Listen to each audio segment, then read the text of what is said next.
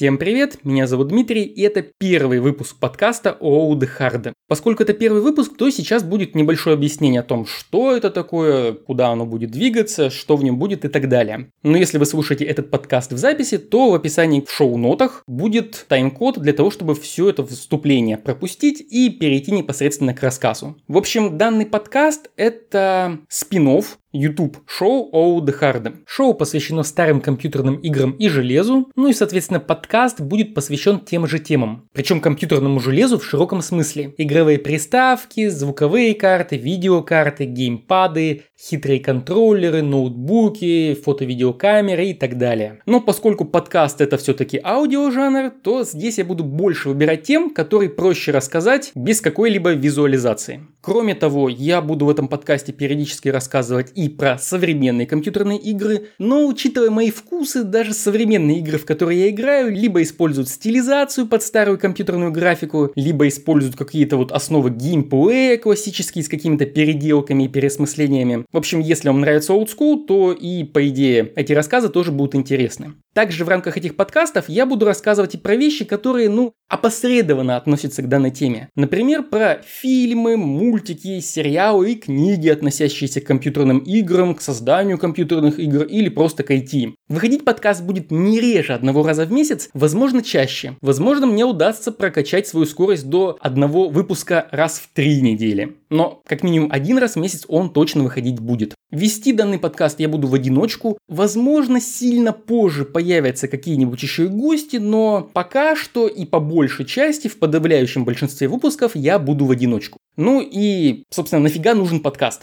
Дело в том, что на ютубе снимаю соответствующую передачу про игры и железяки. У меня накопилось еще огромное количество тем, на которые я просто не успеваю снимать видео при всем желании. Мне банально не хватает времени. В случае же с подкастом, трудозатраты на подготовку полноценного выпуска гораздо ниже. То есть я готовлю план этого рассказа, вот у меня он сейчас перед глазами, но я не прописываю каждую фразу, которую буду говорить, и мне не придется монтировать и снимать видео для полноценного рассказа. Ну и темы, понятное дело, будут подбираться с учетом того, что показывать в кадре ничего не буду. Ну и последнее. Подкаст будет записываться в живом режиме с помощью YouTube стримов. Это нужно не в последнюю очередь потому, что когда я записываю аудио в отрыве от окружающих людей, я делаю чертову кучу дублей. От двух до пяти дублей на каждую фразу. И это занимает чертову кучу времени. В случае со стримом, ну, я не могу себе позволить повторять одну фразу по 10 раз при всем желании. Это будет банально неинтересно слушать. Потом, по результатам, я все равно буду это аудио монтировать и выкладывать в соответствующие сервисы типа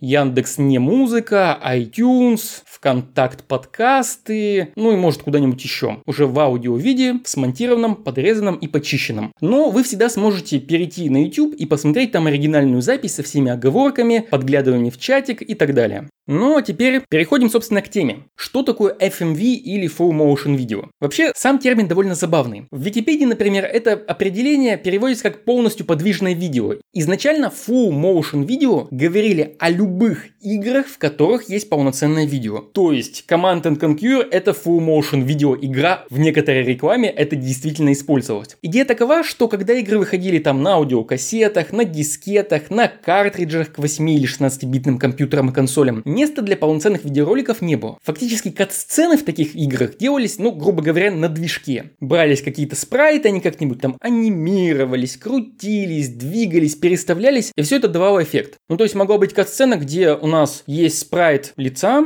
спрайт, показывающий несколько положений губ, спрайты, там 2-3 варианта движений бровей, и вот мы их комбинируем, получаем какое-то подобие движения, показываем, что вот персонаж говорит, испытывает какую-то эмоцию, и все. А full motion видео в рекламе отмечалось, что мы не ограничиваемся парой-тройкой кадров для анимации, мы можем показать настоящее, полноценное видео. Причем не обязательно живое. Имелось в виду любое видео, то есть и мультяшное, и с живыми актерами, и полностью нарисованное на компьютере, это не важно. Важен сам факт, что мы можем показать видео. Это с одной стороны. С другой стороны, Full Motion видео играми стали называть игры, в которых видео является основой геймплея. То есть, если из того же Command and Conquer вырезать все видео, игра останется. Собственно, на старых всяких пиратских сборниках часто так и было. Игра была без видеороликов, и мы могли в нее играть. И могли получать удовольствие. Если же из Full Motion видеоигры вырезать все видео, то у нас не будет геймплея. Потому что геймплей полностью основан на этих самых видеороликах. Сами full motion видеоигры появились в первую очередь на игровых автоматах в начале 80-х, и там использовался для хранения даже не компакт-диск, а так называемые лазер-диски. То есть это были диски, которые предназначались только для хранения видео, там буквально хранился аналоговый сигнал, пускай он писался и читался с помощью лазера. И при этом сами эти лазер-диски были размером где-то с виниловую пластинку. Если интересно, погуглите, ну плюс в описании я дам ссылку на фотографии. Это довольно непривычно в наше время видеть лазер-диск такого размера. В этот момент понимаешь, почему компакт-диск называется компактным. По сравнению с лазер-диском он был действительно очень компактной штукой. Full motion видеоигры делились на разные жанры, и одной из первых игр такого типа, наверное, одной из самых известных, был Dragon's Lair. Там участвовал режиссер и аниматор Дон Блут, который из того, что я смотрел, отвечал за диснеевского Робин Гуда, где Робин Гуда играла лиса, ну или лис. Мультик «Секрет крыс» – очень грустный мультфильм про динозавров под названием «Земля до начала времени» и мультик «Все псы попадают в рай». Причем забавно, что хотя это всегда отмечают, нужно заметить, что вот конкретно на этой игре, на Dragon Slayer, Дон Бут не был аниматором, он там был режиссером, кажется, но не аниматором, это забавно. И игра была, по сути, кутаешкой где нам показывают видеоролик. В конце мы должны жмякнуть какую-нибудь кнопку, там влево, вправо, вверх, вниз или кнопку атаки, кнопку действия. И если мы все сделали правильно, мы видим следующий видеоролик, в котором успех и следующая, ну, видеоролик, следующая секвенция. А если мы нажали не туда, куда нужно, ну, смотрим ролик смерти персонажа, причем очень множеством различных способов. При этом еще одно важное отличие от современных QTE было то, что нам не рисовали, какую кнопку нужно нажать, мы должны были из контекста понимать это сами. И это хорошо. Мне не нравится современный QTE тем, что они явно говорят, что мы должны жать. Там нужно было угадать. Проблема в том, что был непонятен тайминг нажатия, и очень легко было нажать позже или раньше, чем нужно. Для авторов игрового автомата это, конечно, был плюс, потому что чем чаще игрок ошибается, тем, ну, соответственно, больше жетонов он или четвертаков он закинет в этот игровой автомат. Для игрока, соответственно, наоборот. Но прикиньте, 83 год, игровые автоматы простые 8-битки, и тут полноценный мультик, рядом там со всякими пакманами и прочими битэмапами. Это действительно взрывало мозг. Далее, кроме таких игр, игр QTE, Full Motion Video также были игры, которые представляли из себя обычный скролл-шутер, вертикальный или идущий как бы вглубь экрана, где вся подложка рисовалась, ну в смысле была полноценным видео, а поверх этой подложки уже рисовали спрайт обычных врагов. Я бы порекомендовал на эту тему посмотреть Old Hard за номером 55, не подкаст, а видео Old Hard на YouTube. Там рассказывал я про игры Rebel Assault 1 и 2 по мотивам Звездных войн, и там все основывалось именно на Full Motion видео, где, соответственно, вот мы летали в космосе, бегали по коридорам, стреляли по штурмовикам, и вот вся подложка была видеороликом, а штурмовики, выскакивающие и так далее, были как бы видео спрайтами или просто обычными спрайтами в случае космических кораблей. Также были такие игрушки, как Full Motion видео тиры, как полноценные тиры без использования спрайтов. Одной из таких игр был Mad Dog Macri из тех, что я играл. Но на самом деле их было довольно много. Еще, по-моему, в России издавалось даже на русском, спустя 5 лет или даже больше, Who Shoot Johnny Rock кто подстрелил Джонни Рока. В этих играх вся игра была полноценным видео, и дальше происходило следующее. Нужно было в нужный момент кликнуть мышкой или выстрелить световым пистолетом в нужную часть экрана. Успели, смотрим видеоролик с победой. Не успели, видим видеоролик с поражением. Идея прикольная, то есть никаких спрайтов, все чисто full motion видео. Основная проблема в том, что, соответственно, любую сцену нужно было снимать несколько раз. В одном случае мы попали во врага, он упал, во втором случае мы попали во врага, он не упал. И все это видны склейки когда мы попадаем, часто видно, что там что-нибудь на фоне сдвинулось. Сам персонаж из положения «я стою и целюсь в игрока» в положение «я перестаю целиться и падаю». Видны эти склейки, видны переходы, и мне лично это не нравится, но учитывая, какое огромное количество игр вышло в таком жанре, ну, видимо, как минимум на игровых автоматах и на домашних консолях этот жанр пользовался определенной популярностью. Хотя выглядит, конечно, вот это вот именно склейки немного крипово. Да, и пока я изучал тему вот этих самых full motion видеотиров, с удивлением обнаружил, что вот если вы играли на Денди со световым пистолетом, вы наверняка помните игру под названием Wild Gunman. Там, где слева и справа выходили ковбои, и нужно было после сигнала в нужный момент в них быстро выстрелить. Ну или иначе они попадали в тебя. Я с удивлением обнаружил, что изначально, оказывается, это был вот, собственно, full motion видео игровой автомат электромеханический. Там был световой пистолет, там было обычное вот полотно, на которое проецировалось видео с настоящими живыми ковбоями. И, соответственно, там автомат определял, что вы до выстрела держите пистолет вниз, дулом, правильно, на определенном расстоянии. И потом после сигнала нужно было, соответственно, выхватить пистолет и попасть в вот этот самый экран довольно забавно. Я не знаю, есть ли сейчас живые такие игровые автоматы. Все-таки он вышел в 1974 году, то есть задолго до остальных игровых автоматов, которые были основаны уже на компакт-дисках или на лазерных дисках и прочих носителях. Но формально, очень отдаленно он к этому жанру все-таки относится. Ну, кроме всех этих игр, также были полноценные интерактивные фильмы, это где нам показывали кусочек видео, оно ставилось на паузу, мы выбирали один из вариантов развития событий, смотрели следующее видео. Вот на игровых автоматах такого, по-моему, почти не было, но сама идея очень не нова. Самый первый интерактивный фильм появился в 1967 году. И дальше некоторые эксперименты в этом виде были. Э, обычно происходило как? Видео показывали там в кинотеатре или в каком-нибудь небольшом обычно кинотеатре. Видео ставилось на паузу и давали возможность как-то проголосовать всем участникам, всем, кто был в зале. Либо с помощью кнопки нажать на специальном пультике, либо еще как-то собирали. А по окончанию всего этого дела, за какой вариант больше народу проголосовало, голосовало, такое развитие событий было. Жанр full motion видео игр был распространен вот с начала 80-х на игровых автоматах. В 90-х, когда начали появляться видеоприставки, игровые приставки с компакт-дисками, он тоже имел определенную популярность, но довольно быстро сошел на нет. По довольно банальной причине. Снимать видео сложно, дорого. Игровая графика, которая в реальном времени может рендериться, все улучшалось. В общем, в какой-то момент это, в этом отпала необходимость, и даже перебивки, даже видеоролики между какими-то событиями стали делать очень часто на движке игры. Ну, в принципе, видеоролики в качестве перебивок сохранились и до наших дней по понятным причинам. Не все удобно и легко рендерить всегда на движке игры, но в целом именно игры, основанные чисто на видео, ушли в прошлое. Так какого черта в 2019 году я решил эту тему поднять? Спасибо за это можете сказать человеку с никнеймом Шварценпух. Вообще он на своем канале делает много всяких разных вещей, он там и аудиокниги начитывает, и снимает всевозможные ликбезы по съемкам видео, по работе со звуком видео со многими другими вещами. Иногда он устраивает стримы, в основном с квестами, и в данном случае он взял игру под названием Night Trap. История у этой игры действительно эпическая. Дело в том, что изначально она делалась, и все видео для этой игры снималось в 87 году для игровой приставки под названием Control Vision, кодовое название Nima. Юмор тут в том, что эта игровая приставка должна была использовать VHS-кассету с множеством видеодорожек. То есть для... Я сейчас буду описывать геймплей игры, но суть в том, что у нас была видеокассета, на ней были куча дорожек, и между этими дорожками можно было быстро переключаться. Соответственно, качество видео было ниже, чем на обычных VHS, VHS кассетах, но при этом можно было делать какой-никакой геймплей. К сожалению, проект заглох. Как я понял, сформулировали, что типа приставку мы хотели продавать, компания-заказчик сказала, мы хотели видеоприставку за 200 долларов, а вы сделали ее за 300 производства. Слишком дорого, это не вариант. Цифры не точные, но что-то типа этого. В общем, суть в чем. Night Trap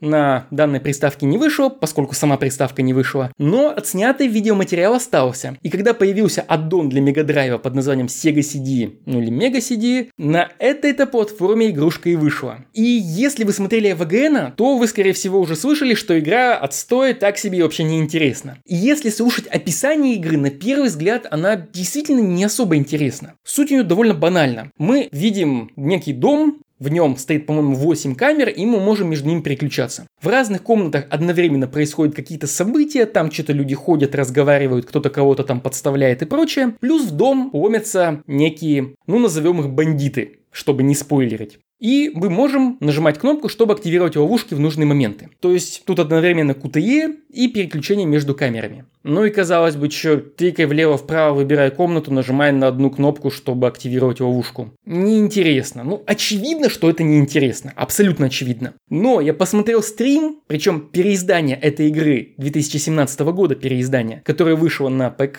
на современных игровых консолях и даже на PlayStation Portable каких-то. Я понял, что игра офигенна современное переиздание. Я сейчас объясню, почему именно современное, но тем не менее. Игра использует довольно трэшовенькое веселое видео, то есть авторы явно снимали это как такую, ну, с комедийными элементами. То есть явно видно, что это не ужастик. Это важно. Это с одной стороны. С другой стороны, мы имеем нелинейное повествование. То есть мы постоянно должны выбирать, зачем мы хотим следить, готовы ли мы постоянно переключаться между камерами, что мы сейчас смотрим, а что не смотрим. То есть, чтобы посмотреть все повествование, сложить в голове, нам нужно пересмотреть, переиграть игру несколько раз, выбирая разные комнаты. Постоянно балансируя между ловлей бандитов и, соответственно, просмотром сюжета. Это любопытно. Плюс там есть такой небольшой элемент, про который не все упоминают. Цветовые коды. Периодически в одной из комнат персонажи говорят, по-моему, кто-то ломанул наши камеры и управление управления ловушками. Давай-ка сменим код с красного на зеленый. И если ты пропустил этот момент, то ты не переключишь в нужный момент код, и у тебя перестанут работать ловушки. То есть постоянно нужно следить за тем, что происходит. В общем, имеем повествование, такое распараллеленное. Следить за этим любопытно, снято прикольно, срежиссировано качественно, несмотря ни на что. Но современное переиздание добавило еще очень важную вещь, на мой взгляд, даже ключевую. В оригинале у нас были просто иконки этих самых комнат. И чтобы не пропустить бандитов и не получить game over, мы должны были постоянно жмякать и переключаться между этими самыми комнатами. То есть мы не могли надолго задержаться в комнате, потому что понимали, что в других что-то происходит. И возможно уже прут бандиты. И возможно я сейчас пропущу и получу game over. А я не хочу получить game over, я хочу пройти игру.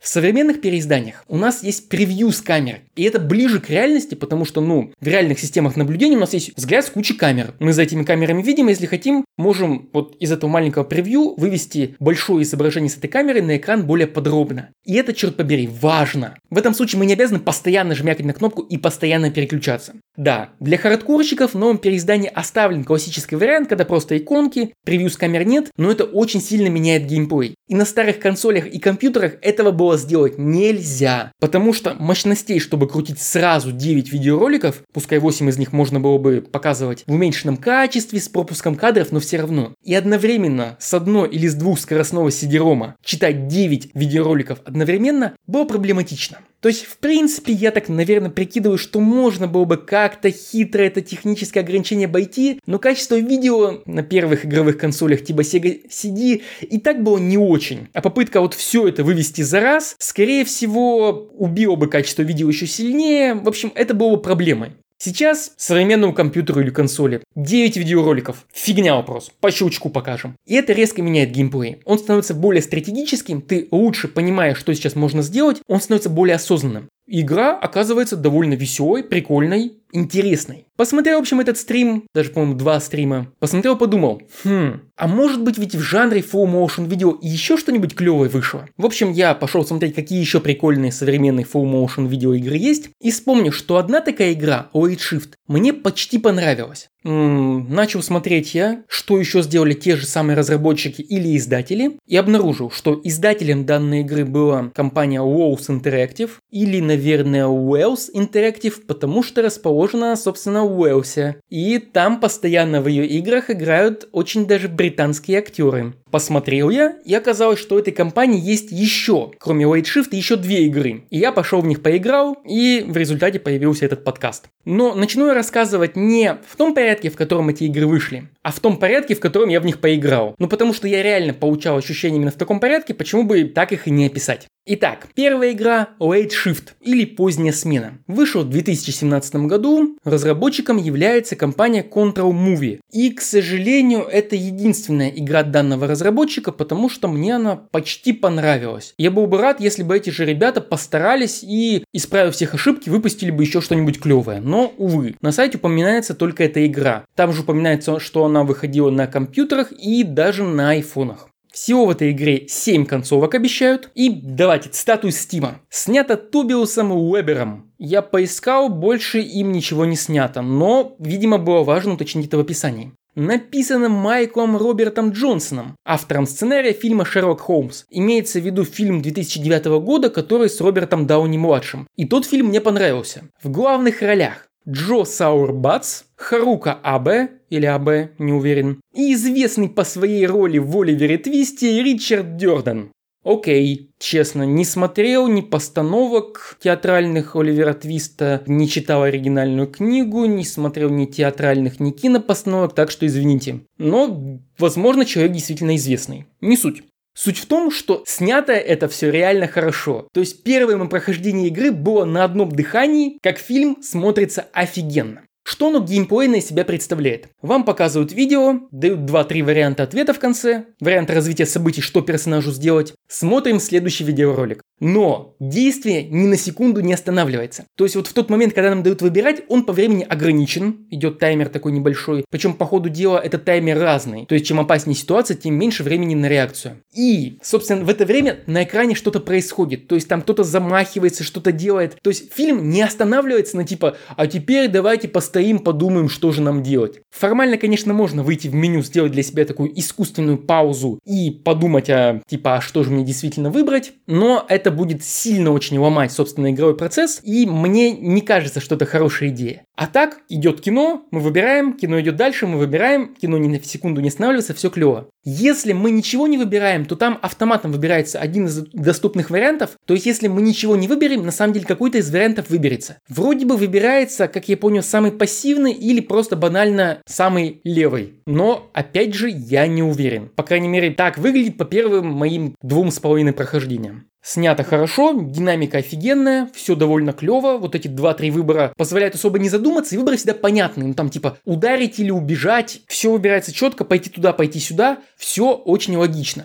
Там, конечно, есть сцена, где в теории вот на месте персонажа, на месте героя, я бы, ну, минутку хотя бы уделил размышлениям туда ломануться или сюда, потому что прямо вот сию секунду за нами никто не гонится. Но, тем не менее. В игре также есть всего один game over в конце, то есть в отличие от каких-то классических интерактивных фильмов, здесь нельзя умирать каждую минуту, на каждом втором неправильном выборе. Мы умрем, если умрем даже, то в самом конце. А концовок, напомню, 7. И погибает наш персонаж далеко не во всех. Ну то есть игра будет длиться плюс-минус одно и то же время. В результате, на первое прохождение динамично, клево, хорошо поставлено, интересно, замечательный британский акцент или уэльский, не специалист. Русские субтитры есть, озвучка только на английском. Но это же интерактивное кино. Почти половина фана интерактивного кино в переигрывании и выборе других вариантов. И тут начинается полная херня. Хотя нет, сначала не полная херня, сначала момент, который меня повеселил. В самом начале наш герой спускается в метро, к нему подбегает человек и спрашивает, а вот как там проехать в библиотеку? И в этот момент наш поезд вот-вот уйдет. И можно, соответственно, остановиться, помочь человеку, сказать тебе на такую-то станцию там куда-то, а можно не останавливаться и сказать, чувак, мне некогда, я тороплюсь, вот я реально тороплюсь, мой поезд отходит, вот буквально,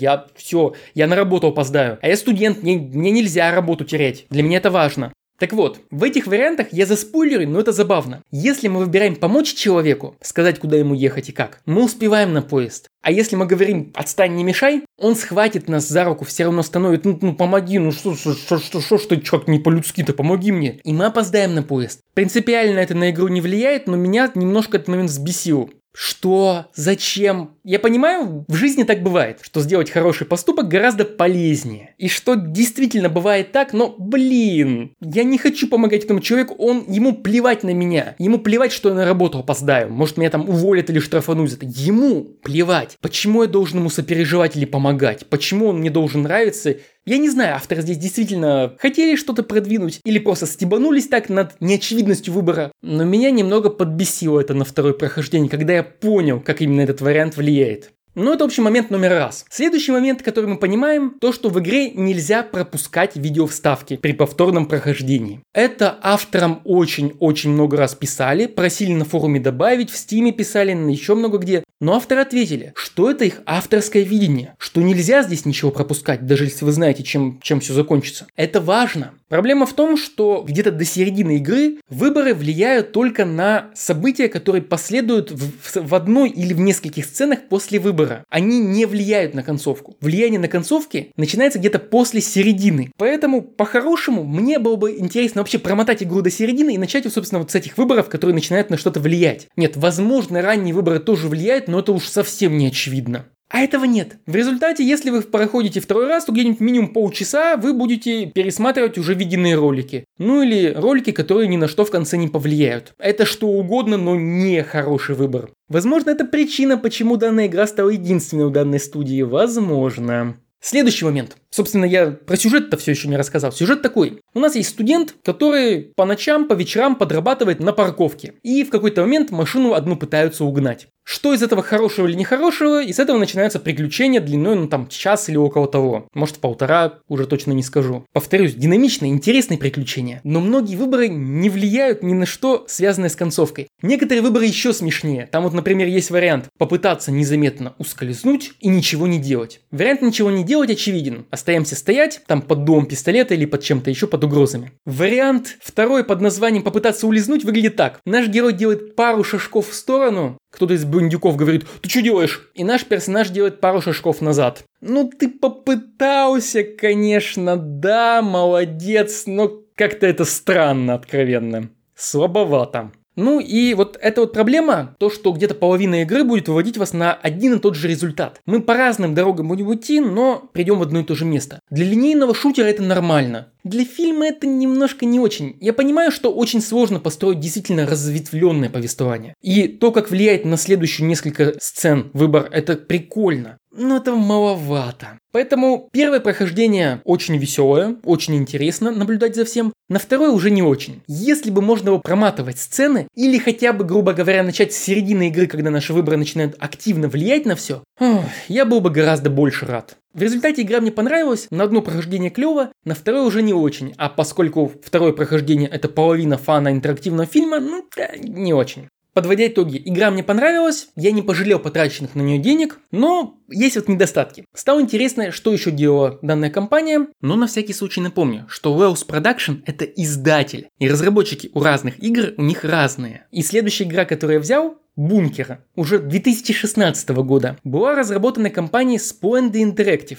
И опять-таки у этой компании, насколько я понял, это единственная игра. И в отличие от предыдущей, я рад, что это у них единственная игра. Начнем опять с описания из Стима. Сюжет написан сценаристами Ведьмака, Сома и Broken Sword. Было бы неплохо уточнить все-таки, какими сценаристами, потому что я подозреваю, что в Ведьмака, ну вот чуть больше одного сценариста. Как и, скорее всего, у остальных упомянутых игр. А учитывая, что Broken Sword это еще и не одна игра, а целая серия, ну, очень обтекаемая. Что-то из разряда, там, не знаю, от одного из создателей Дума. Очевидно же должна быть хорошая игра, правда? Дай катана!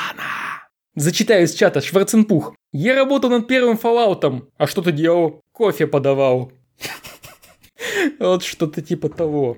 ну ладно, я отвлекся. Невероятный звездный состав, включая Адама Брауна из «Хоббита», Сару Грин из «Страшных сказок» и Грэма Фокса из «Игры престолов». Ну, скажем так, у игры есть определенные проблемы, из-за которых я особого удовольствия от их игры не получил. Но могу сказать, что на мой вкус она, ну, нормальная, наверное, у большинства. Ну, то есть, как и в предыдущей игре, у меня, в отличие от full motion видеоигр некоторых начала там 90-х, проблем именно с актерами нет. Играют адекватно. Завязка сюжета у бункера интересная. Начинается с того, что где-то там, скорее всего, у Уэлса началась ядерная атака, люди спряталось какое-то число людей в бункере и показывают, как рождается ребенок прямо в бункере. Сообщают что нам, что у нас сейчас здесь 59 человек, началась ядерная война, упоминание Fallout в чате получилось очень в тему. И потом говорят, прошло там сколько-то десятков лет, по-моему 30. И сообщают, что в бункере остался один человек.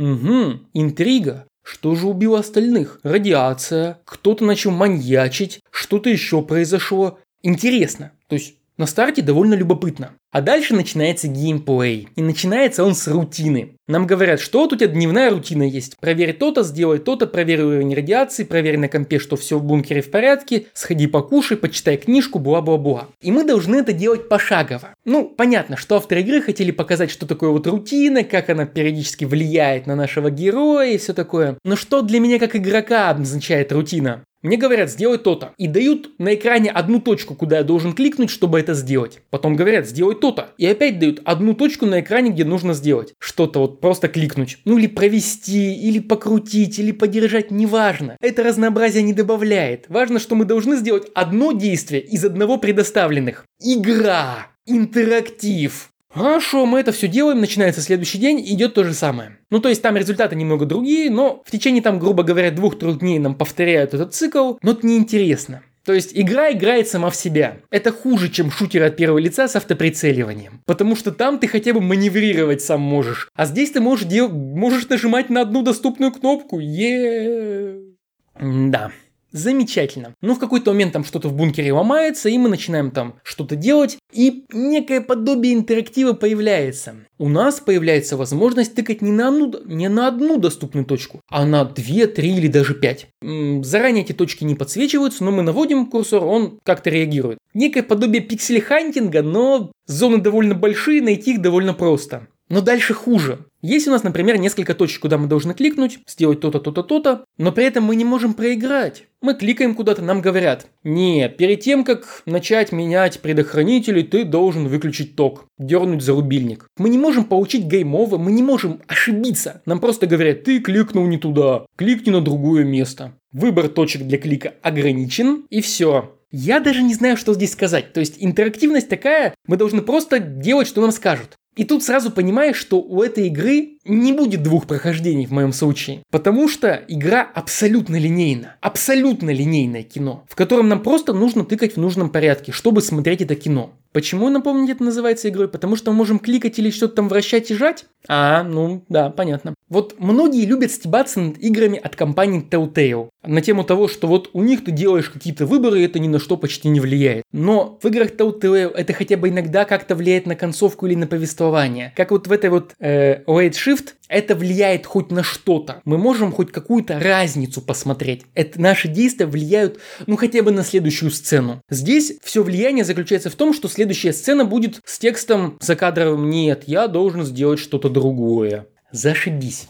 В общем, мы получили не интерактивное кино, обычный фильм, в котором нам нужно кликать, чтобы двигаться. Ну ладно, может быть хотя бы кино интересное. Спойлер не особо. Я небольшой, как бы вот специалист по кино, но все, что сделали авторы в этом фильме, мне напоминает, знаете, такую выпускную работу режиссера какого-нибудь вуза. Или даже не выпускную, а там сделанную на третьем-четвертом курсе. Она неплохая, ну нет, совсем. Но она такая довольно очевидная. То есть вот этот персонаж должен играть злодея, типа, и мы вот его выпишем как злодея очень понятно понятно во всех этих флешбеках. Этот должен делать, делать вид, что он хороший, но потом там поступить как-то не так. Этот должен быть слюнтяем. Это все выписано довольно очевидно. Всякие сценарные рифмы, типа, вот тут вот мы сделали такое действие, а вот не через несколько сцен мы сделаем такое же действие, но по-другому. Как это необычно. Ты смотришь, ты думаешь, вот сейчас они сделают вот это. М-м, ага. А вот сейчас они сделают вот это. Угу, ага. То есть к середине появляется какой-то интерес небольшой, типа, а что же все-таки произошло в бункере? Ну, правда.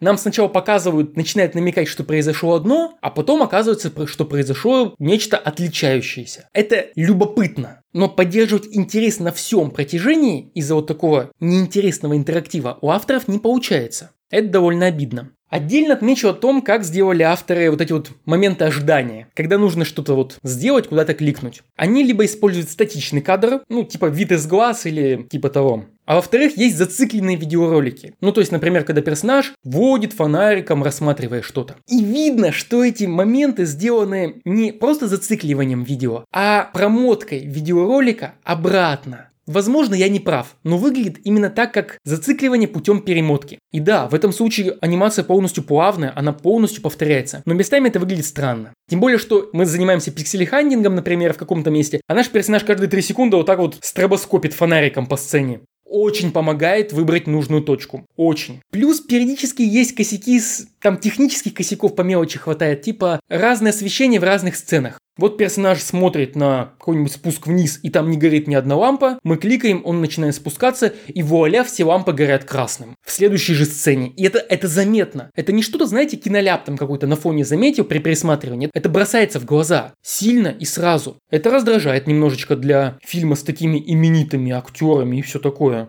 Есть там и другие подобные мелочи. Например, наш персонаж вешает на плечо сумку, мы кликаем на одну дверь, он туда подходит без сумки. Кликаем на вторую, туда он подходит с сумкой. Кликаем на первую, хм, опять без сумки. Такие мелочи, они по всему фильму по всей... Я не могу называть это игрой, по всему фильму раскиданы. Это раздражает.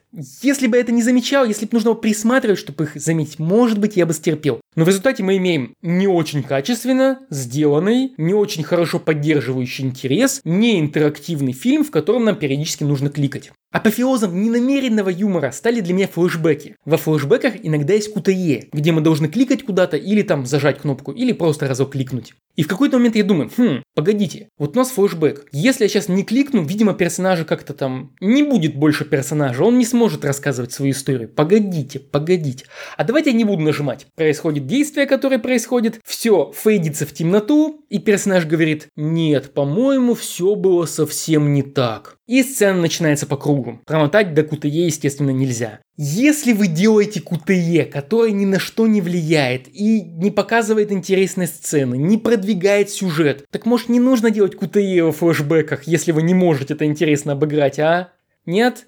Ну ладно. Концовок, кстати, в игре 2, но выбираете вы их в последние 30 секунд игры. Все предыдущие действия на них ну никак не влияют. В общем, все это вместе делает игру Бункера неинтересной как игру. Если бы подинамичнее нарезать именно видеоролики из нее, сократить, я не знаю, до 30, ну максимум 40 минут, это было бы интересная такая выпускная работа, полулюбительская, полупрофессиональная, которая было бы даже любопытно посмотреть, если вы интересуетесь кино. Но как игра она не является игрой. И поэтому, в отличие от Shift, я ни в коем случае не рекомендую ее покупать, не рекомендую в нее играть. Она просто неинтересна по всем статьям. Это хороший пример, как не нужно делать full motion видеоигру. В отличие от Shift, который хороший пример наполовину. Хороший пример, как нужно делать full motion видеоигру. Такие вот дела.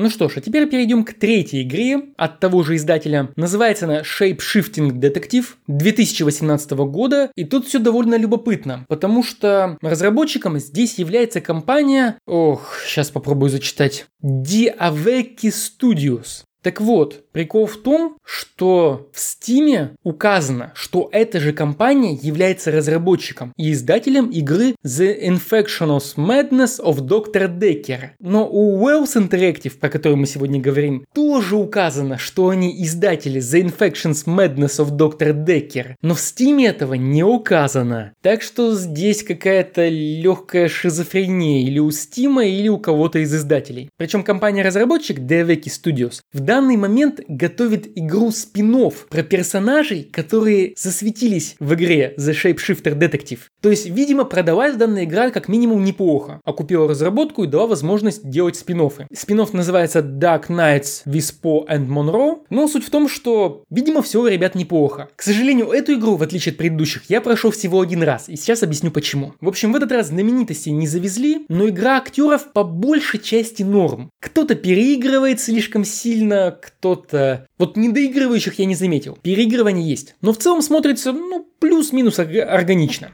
Завязка игры довольно проста. Произошло убийство, и расследовать его отправлять детектива, роль которого мы на себя и примеряем. Важно, что это убийство предсказали некие недавно приехавшие в город бродячие гадатели на картах Таро. И, естественно, их подозревают. Ну, типа, заранее сказали, что убьют вот того-то человека, его убили. Подозрительно. Но нам прямо сразу говорят, что в этом мире есть магия. Как говорят в названии игры в первой же сцене. Игра называется Shape Shifting Detective. То есть детектив, меняющий обличие. Детектив-оборотень. Мы можем превращаться в других людей. В этой игре есть что-то паранормальное. Значит, возможно, действительно эти ребята по-честному предсказали убийство, и они невиновны. Но их много. Может, кто-то виновен, кто-то не виновен. В общем, интересно. В общем, завязка любопытная. Тут есть о чем поговорить. Но сначала один любопытный элемент геймплея. Запускаем игру, смотрим первый ролик, и суровый мужик, этакий мужик в черном, нас спрашивает. Сейчас ты будешь слушать меня и не перебивать. Нифига ты не должен говорить «понял?» И один вариант ответа. Да, понял. Нажимаю на кнопку, мужик говорит, по-моему, ни хрена ты не понял. Перемотка. И игра перематывается и показывает заставочный ролик заново. И его нельзя пропустить. Я такой, погодите. Он мне сказал, заткнись. Я сказал в ответ, он хотел, чтобы я вообще ничего не говорил, молча слушал. А как промолчать-то? У меня одна кнопка выбора. После чего смотрю на интерфейс внимательно и понимаю, что у единственной фразы сбоку есть иконка корзинки. Зажимаем эту кнопочку маленькую, вариант ответа исчезает, типа промолчать. И дальше в игре это в некоторых местах еще будет использоваться. Это будет либо вариант промолчать, либо вариант не затрагивать эту тему. Ну, по-своему любопытно. То есть мы выбираем не только реплики, но и выбираем реплику, которую мы никогда не будем говорить. Подразумевается, что все реплики, которые без такой иконки, нам рано или поздно придется вызвать. Ну, в общем, окей, любопытная механика есть. Хорошо, идем дальше. Что же представляет из себя игра в целом геймплейна? Она на 90% состоит из диалогов и на 10% из подгрузочных экранов. Сейчас объясню почему. Диалогами все понятно. Сидит перед нами персонаж, что-то говорит, мы выбираем реплики, нам он отвечает вот, собственно, живым видео. Любопытно сделано ожидание следующей реплики. Обычно персонаж сидит там на стуле, на диване, как-то удобно устроившись, и смотрит в камеру, ну или куда-то там, ну, грубо говоря, за плечо игроку. А когда мы ждем, выбираем следующую реплику, он снят не прямо, а под разными углами, с замедленной съемкой и медленным облетом камеры. И он там в этот момент, там, не знаю, нос чешет, затылок, там, окон на палец накручивает, там, пальцами перебирает, в общем, делает что-то. Это по-своему любопытно, то есть в паузах одни видео вставки, в диалогах другие. Окей, мне очень нравится, что во всех трех играх из сегодняшнего обзора основных придумана своя какая-то идея, что как быть с паузами. Это интересно. Но потом, когда ты поговоришь со всеми доступными персонажами, ты можешь подняться в свой номер и сменить обличие, превратиться в любого другого персонажа, которого ты уже видел. После превращения ты можешь опять же поговорить со всеми, ну кроме себя самого, того персонажа, в которого ты превратился. И опять же интересно. То есть ты, например, знаешь, что этот тому симпатизирует, этот с тем спит, этот того ненавидит, и ты из этого можешь типа понимать, ага, превращаемся в этого, идем к тому, то-то выясняем. Превращаемся в этого, идем к тому, того-то провоцируем без всякого сарказма. Идея клевая. Реализация же но помните такую проблему в старых играх, квестах, когда мы не знаем, что делать, и нам нужно перебрать все предметы на всех доступных точках. А здесь нам нужно перебрать все обличия на всех персонажах. И уже на старте в этой гостинице нам, по-моему, на выбор даются 5 или 6 человек. А потом мы начинаем выезжать из гостиницы в другие места. И людей становится больше. Там, не знаю, по-моему, максимально было 8 или 10. И мы в каждого можем превратиться и сходить каждому. И начинается перебор в какой-то момент. Оба-на. Перебор всех персонажей на всех уже не самая радостная вещь, но тут еще важно, как это реализовано. Поднимаемся мы в свою комнату, выбираем персонажа. После выбора персонажа происходит анимация превращения. Наш персонаж говорит фразу голосом этого выбранного героя, типа там «Я Монро», «Я Монро». И он делает это каждый раз. И это нельзя пропустить. А превращаться по геймплею вы будете очень много. И каждый раз нужно будет прослушивать одну и ту же фразу и просматривать одну и ту же непропускаемую анимацию. Возможно, возможно, эти сценки занимают даже не 10, а не, 2, не 10, а 20% игры. Потому что это еще не все. Кроме всех этих дел, вам нужно еще выйти, например, из этого здания, сесть в такси. Анимация выхода из здания или возврата в здание нельзя пропустить. Дальше выбираем, куда ехать. Анимацию нельзя пропустить. Дальше нам нужно вернуться, когда мы объездили все места. Анимацию нельзя пропустить. Подняться на свой этаж. Анимацию нельзя пропустить. Ну, вы поняли. Замечательно. Но это еще не все. В процессе я задумался, а ведь снять диалоги всех со всеми, это ж дофига. Как авторы подошли к проблеме? Довольно просто. Выбираем персонажа, который по сюжету не должен говорить с другим, идем к этому другому, а этого персонажа, с которым мы хотим поговорить на месте нет. Пустой диван, пустое кресло, закрытые двери личной комнаты и так далее. Замечательно. То есть мы превращаемся в одного персонажа, приходим, тот персонаж сидит. Превращаемся в другого, приходим, персонажа нет. Выбираем третьего, персонаж опять есть. Замечательно. При этом, если его даже нет, проигрывается еще примерно 5-секундная анимация, ну типа там наезд вот на то место, где персонаж должен был быть, но его нет. Для некоторых персонажей 70% других недоступны для диалога, но в списке для диалога они есть. Кликаем, получаем анимацию отсутствия персонажа, ждем, кликаем на следующего, опять получаем анимацию отсутствия персонажа. И так множество раз. И черт меня побери, как же это достало. Это начинает сбивать просто с ритма. Дальше. Собственно, диалоги. Как там говорил Жар, как же ты мне надоел, дергун пространственный. Диалог снятый просто с одного ракурса одной камерой. Персонаж смотрит, ну, в основном в камеру, иногда там отводит взгляд, но все равно в одном положении. Как же добавить динамики? Правильно, делаем постоянные зумы. Зум и персонаж немного левее, зум и персонаж немного правее, зум и персонаж немного ближе, зум и персонаж немного дальше. Делается это после каждых примерно двух фраз. В результате получается очень дерганный эффект. Может они так неудачные дубли склеивали, я не знаю. Но, но это правда начинает раздражать очень быстро. То есть это смотреть сложнее, чем вот тех самых дергунов пространственных. Это тяжко. Добавляет небольшой ярости то, что снимали это видео без зума. Общим планом где-то там, ну, в зависимости от персонажа, там кто-то снят по пояс, кто-то по колено, там плюс-минус. Зум делается цифровым способом. То есть просто растягиванием видео в видеоредакторе. А это значит, получаем мыльное кинцо. Ощутимо мыльное в некоторых сценах. Я, в принципе, понимаю, почему так. Заметьте, я игру прошел примерно за 3 часа. Я посмотрел только один вариант прохождения. Я выбирал только, ну, там были варианты, где нужно выбрать одну из нескольких фраз взаимоисключающих. То есть я посмотрел, не знаю, процентов, ну даже если 70% контента, то все равно снимать авторам пришлось много. С каждым персонажем очень много фраз. Я понимаю, почему они снимали их из одного положения. Я понимаю, как автор видео, как автор подкаста, как автор игр и программист, игр в основном мелких и любительских, но все равно я понимаю, но это коммерческий продукт, извините, я ожидаю от коммерческого продукта качества коммерческого продукта, нет? Далее, в некоторых местах эти ребята не почищают звук. Что это означает? Хлюпы, чвяки, цоки и прочие вещи, которые вы никогда не услышите в полноценном кино, но услышите в этой игре. Опять же, я понимаю, у них было много материала, но, повторюсь, коммерческая игра, и я эти хлюпы слышу. Они не везде, возможно, они просто пропустили, но они есть. Где-то я ловил моменты шуршания петлички об одежду или типа того. Где-то я видел перегрузки звука при криках или просто повышении голоса. Таких косяков немного, но они есть. Их достаточно, чтобы их заметил. Это досадно.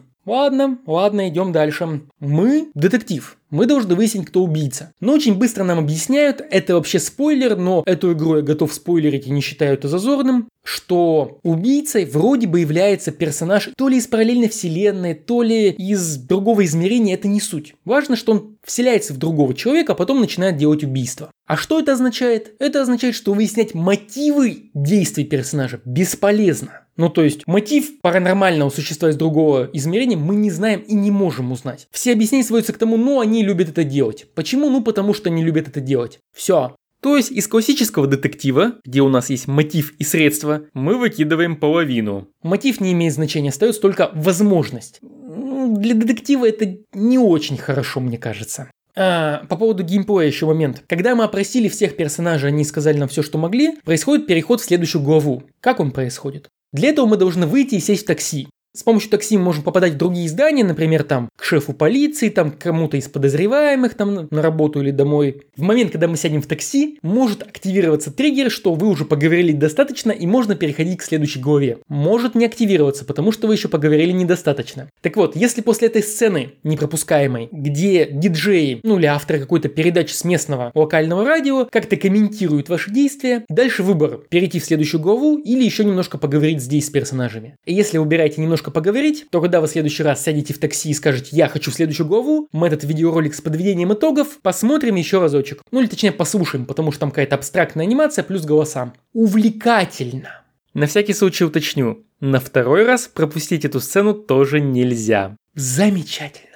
По окончанию игры я первый раз получил удачную концовку, правильно определил убийцу и стал думать, а что с реиграбельностью? Пошел читать и понял, что убийца – один из трех персонажей, определяемый случайным, рандомным образом. И в зависимости от этого будут меняться его фразы, фразы других персонажей и все в таком духе. Вроде клево, как идея. Но ничто не мешает вам начать новую игру и получить того же убийцу, послушать те же фразы, все абсолютно то же самое. И ты не можешь это никак определить. То есть игра длинная, повторюсь, 3 часа, и ты можешь пройти 2 трети и не обнаружить никаких изменений. То есть проблема с реиграбельностью довольно серьезная. Даже в Стиме есть отзывы, что я запустил ту же игру и получил того же убийцу. Спасибо, офигенное разнообразие. Ну блин, Второй раз я проходить игру не стал. Хотя на второе прохождение можно пропускать уже известные фразы. Не уверен, насколько это удобно, потому что если бы в том Late Shift можно его пропускать, вот эти самые куски уже просмотренные, это было бы удобно, потому что там куски довольно большие. Минута, две, три, четыре. Здесь же фраза может быть секунд на 30, 20, 15. И ты их можешь пропускать. Зашибись.